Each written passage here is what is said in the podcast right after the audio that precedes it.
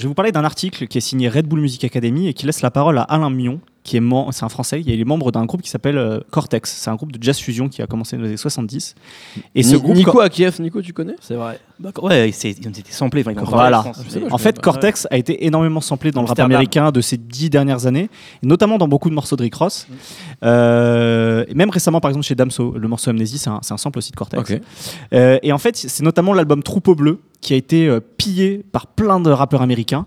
Euh, et en fait, l'article raconte la création de cet album. Et, euh, dans, dans, cet article, Alain Mion, il dit que finalement, cet album, c'est quasiment un accident, en fait. Parce qu'il y a certains musiciens qui sont partis, ils, étaient, il y avait deux choristes, il y en a une qui est partie aussi. Et personne croyait en leur projet. Ils ont quand même enregistré cet album du jour au lendemain.